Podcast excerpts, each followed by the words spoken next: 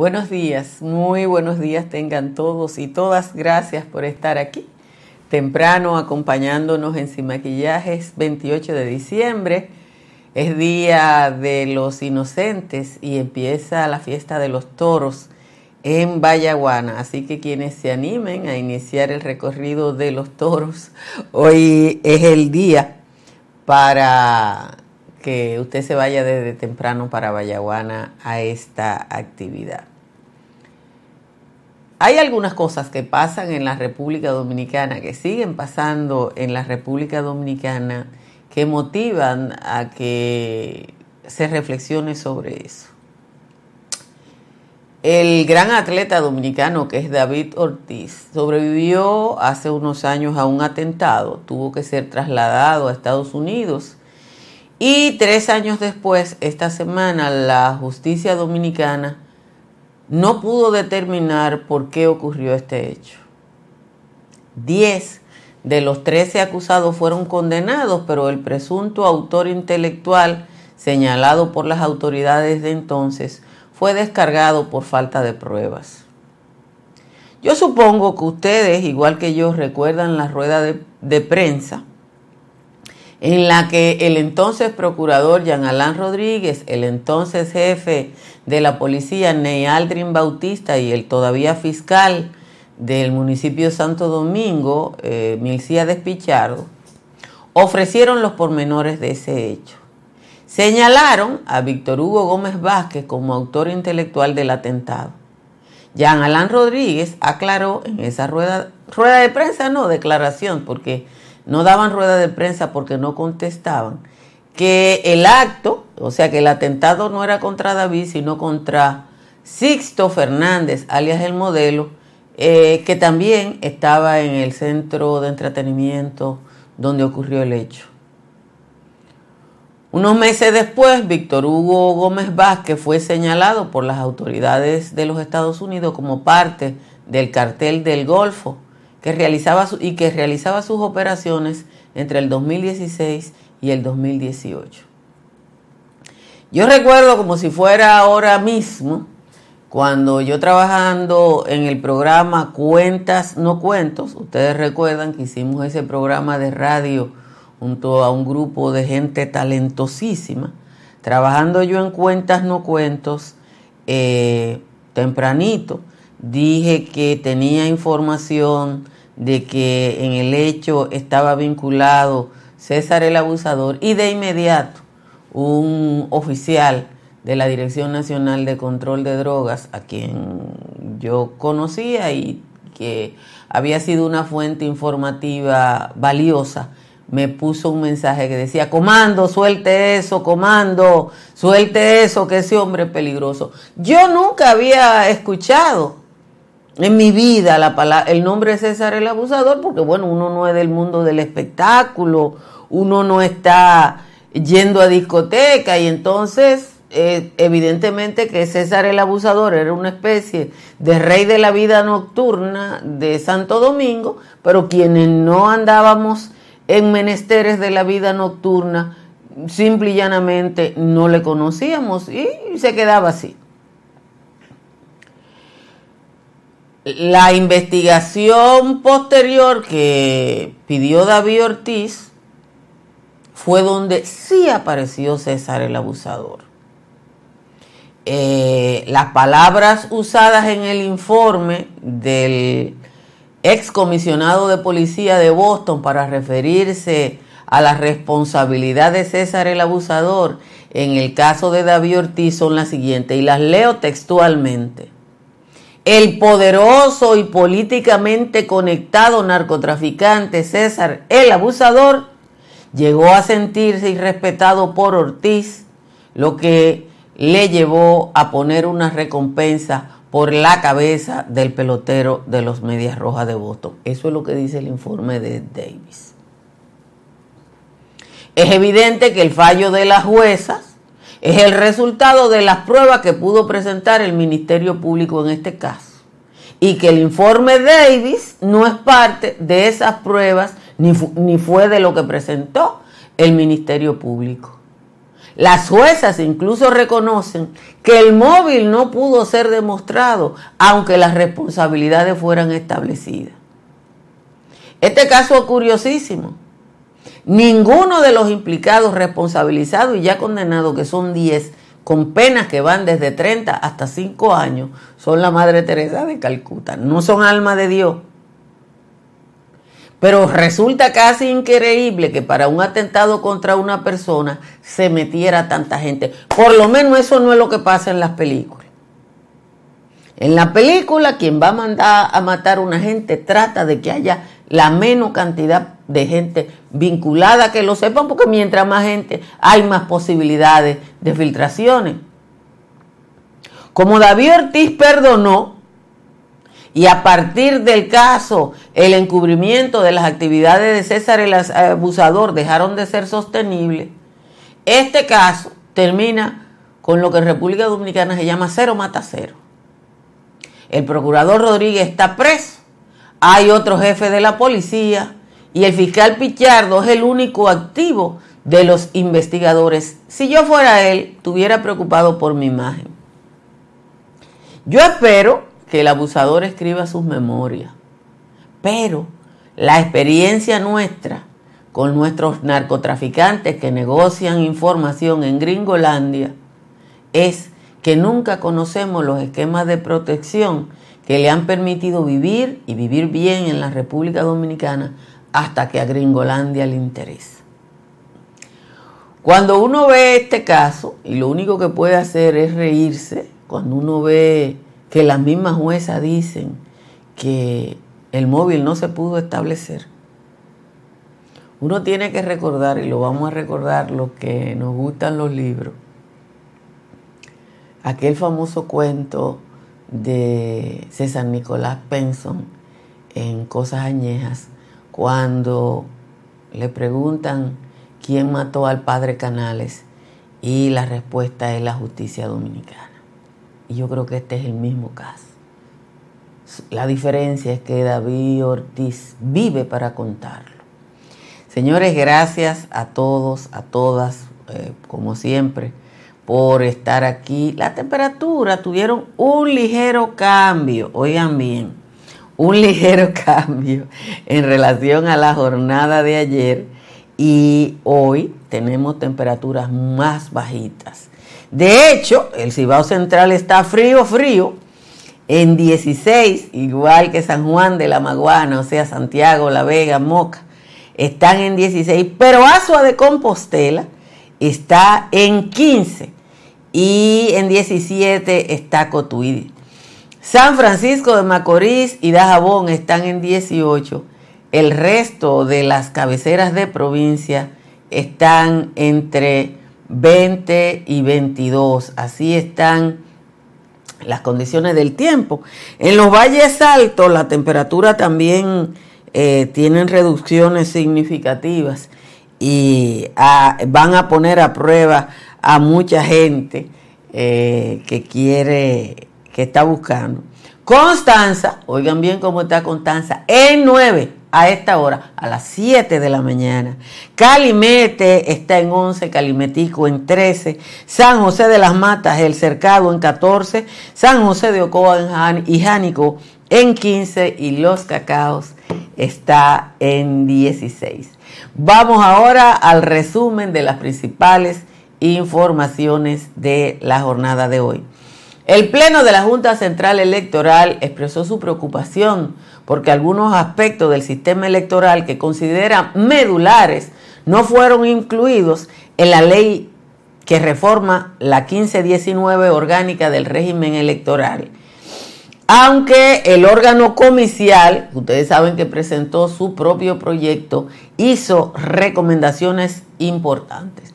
Entre los aspectos que los miembros titulares de la Junta Central Electoral están llamando la atención están la propuesta de reducción de los topes de gastos de campaña que se mantuvieron como en la ley vigente. Tampoco se estableció la obligación de presentar informe de gastos a cargo de las candidaturas ni sanciones a las violaciones a los topes y a los incumplimientos a la presentación de informes.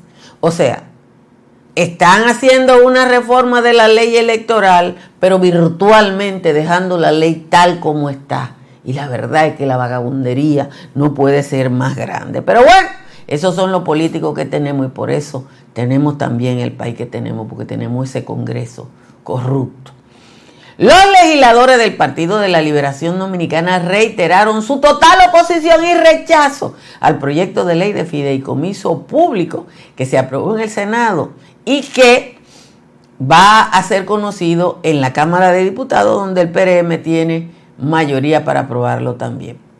El primer tribunal colegiado de la provincia de Santo Domingo descargó por falta de pruebas a Víctor Hugo Gómez Vázquez, señalado como el autor intelectual del atentado contra el ex pelotero de grandes ligas David Ortiz, que ocurrió en junio del 2019 en el centro de diversión Dial Bar and Lounge. También fueron descargados Carlos Rafael Álvarez Pérez, Carlos Nay y Reinaldo Rodríguez Valenzuela, alias El Chino. La causa que dio origen a la agresión física que casi le cuesta la vida a David Ortiz condenó a 10 de los 13 acusados, pero no quedó claro, según el fallo de los jueces del primer tribunal colegiado de la provincia, si el atentado iba contra David o contra Sisto David Fernández, que fue el móvil que presentó eh, Jean Alain Rodríguez y Milcía de Pichardo en la famosa rueda de prensa. Al leer el dictamen, la jueza Elizabeth Rodríguez Pinal, la presidenta del tribunal, sostuvo, abro comillas, solamente esa parte, el móvil del proceso quedó controvertida, pero que el plan y toda la inteligencia criminal que, llegaron que llevaron a cabo los condenados para materializar el atentado se pudo demostrar con las pruebas presentadas. Continúa avanzando el proceso que se sigue en el sexto juzgado de instrucción del Distrito Nacional a Juan Alexis Medina Sánchez y otros implicados en el entramado de corrupción llamado Antipulpo en la audiencia preliminar que se reanudará el próximo viernes 6 de enero. Raimundo Vizcaíno, Ray el Flaco, de 21 años, implicado en el asesinato de Dabel, el hijo del diputado Darío Zapata, falleció mientras recibía atenciones médicas en el Hospital Francisco Moscoso Puello tras ser herido por agentes policiales. Dice la versión de la policía que Raimundo Vizcaíno, que viajaba con tres personas en un taxi, se desmontó del carro cuando fue parado y le entró a tiros a la policía. Hay tres testigos. El ex jefe del Cuerpo de Seguridad Presidencial durante el periodo 2012-2020, el mayor general Adam Cáceres Silvestre, el principal imputado en el caso Coral, saldría de prisión en las próximas horas. Su abogado, Romel Jiménez, dice que su cliente pasó Nochebuena y Navidad en la cárcel de Najayo debido a que no ha, no ha podido cumplir con los trámites para el traslado. Se entregó anoche el sargento mayor de la policía, Ricardo Encarnación, quien dio muerte a dos personas y hirió a otras dos el pasado 25 de diciembre cuando compartía armado en un colmadón de Boca Canasta en Baní.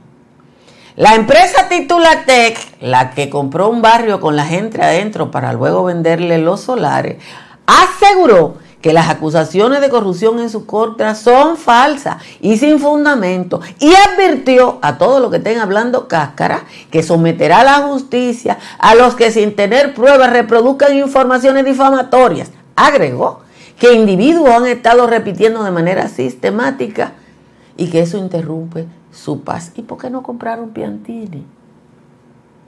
La Corte de Apelación del Distrito Nacional continúa trabajando en la revisión y cotejo del recurso de apelación interpuesto por el Ministerio Público contra el auto de no al lugar que fue dictado por el juez Juan Francisco Rodríguez Consoró a favor de Leoncio Almanzar, el exdirector de Corde, que fue el que vendió el barrio de los Tres Brazos a la empresa Titulatec. Eh, el 6 de junio fue el no al lugar en favor de todos los implicados. Finalmente, las cuentas bancarias de los peloteros dominicanos que pasaron eh, las grandes ligas cerraron inundadas de dólares. El primer, según el nuevo pacto laboral, los peloteros devengaron 459 millones de dólares, lo que implica un aumento de un 15% en relación a lo que devengaron el año anterior. Como siempre, les agradezco su presencia a todos y todas este Día de los Inocentes. Cuídense que por ahí ahorita le van a decir que nombraron a fulano o a Mengano y, ustedes saben que el Día de los Inocentes eh, es así. Miren, que una persona, eh, ya yo no quiero volver a decir eh, que el cambio de la medida de coerción no termina un proceso. Porque lo he dicho tantas veces y yo no sé si es que no me entienden o que no me han oído la vez anterior o lo que fuera, pero la verdad es que ya como, me, como que me da apuro. Y me gustó mucho eh, la declaración de un ministerio público a propósito de eso ayer. Yo dejé de escribir en Twitter hace más de un año, cuando me di cuenta, cuando salió lo de Jean Alain y uno se dio cuenta de que aquí en República Dominicana existían no uno, sino varios aparatos para orientar la opinión pública y que esos aparatos para forzar a que la gente hablara de un tema, tuviera un tema, una agenda, eh, costaban millones y millones de pesos. Entonces, cuando yo veo a personas que están presionando eh, porque uno hable de determinadas cosas, eh, antes me incomodaba, ahora lo que hago es no mirarlo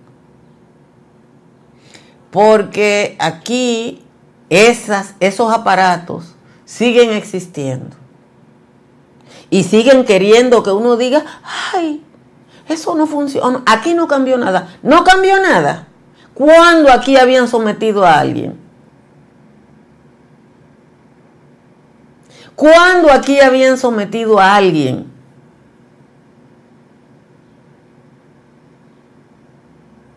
¿Cuándo? Nunca. Y con muchos temas, aquí hay un aparato. Ahí está Ceni hablando del ministro de Medio Ambiente.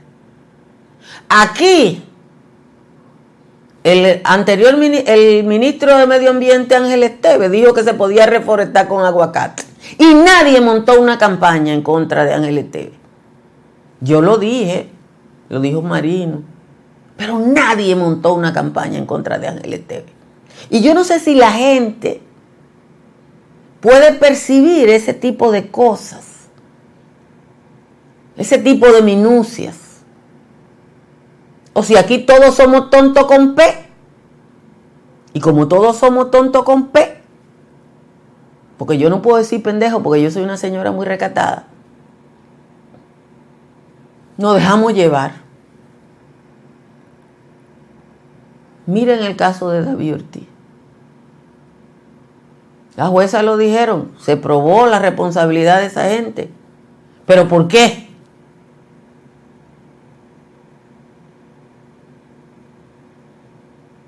Ayer estuvieron la, la, ley de fideicomiso, la ley de fideicomiso. Yo hoy bajé la ley, ya la leí.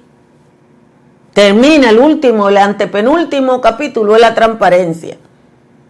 Toda la información alrededor de... La puse aquí.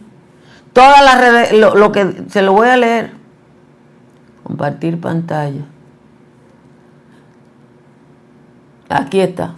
Aquí está la, la susodicha ley. Mírenlo aquí. Libre acceso a la información pública. Todas las informaciones contenidas en el contrato de fideicomiso o en cualquier otro acto sujeto a registro público o a cualquier otra información que deba hacerse pública en virtud de la ley de conformidad con lo establecido en el artículo 29, literal 1 de la ley 189.11 y su norma complementaria. Y dice que a todo el que pidan información se la van a dar. Miren, yo no soy abogada y como yo no soy abogada no hablo de derecho, pero Domínguez Brito y los PLDistas lo que se están quejando de la transparencia. Como soy curiosa, busqué el primer fideicomiso público de la República Dominicana. Mírenlo aquí. Este es el primer fideicomiso público de la República Dominicana. El fideicomiso RD Vial, que fue creado el 18 de octubre del 2003.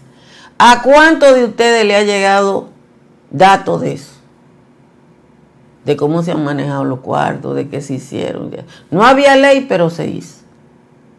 Entonces, no, no, no me forcen, que yo soy una señora de edad.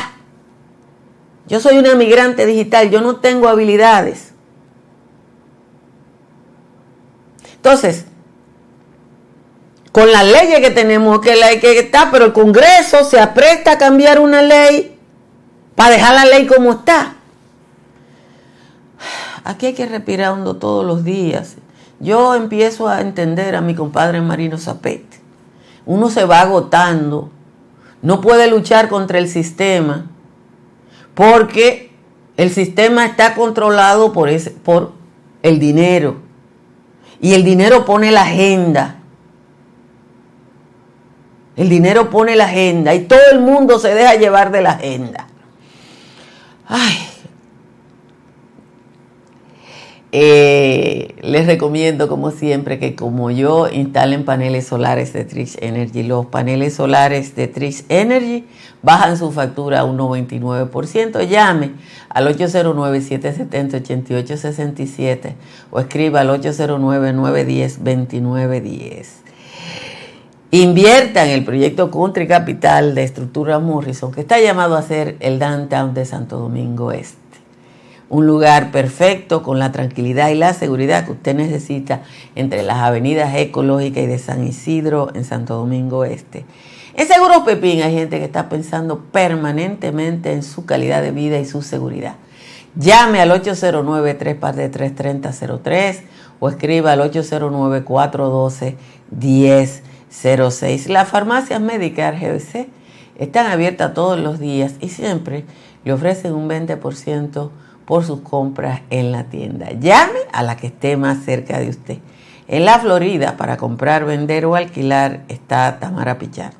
Tamara está en el 305-244-1584. Vamos a leer la décima de Juan Tomás con todo lo que yo la puedo componer. Aquí está la décima.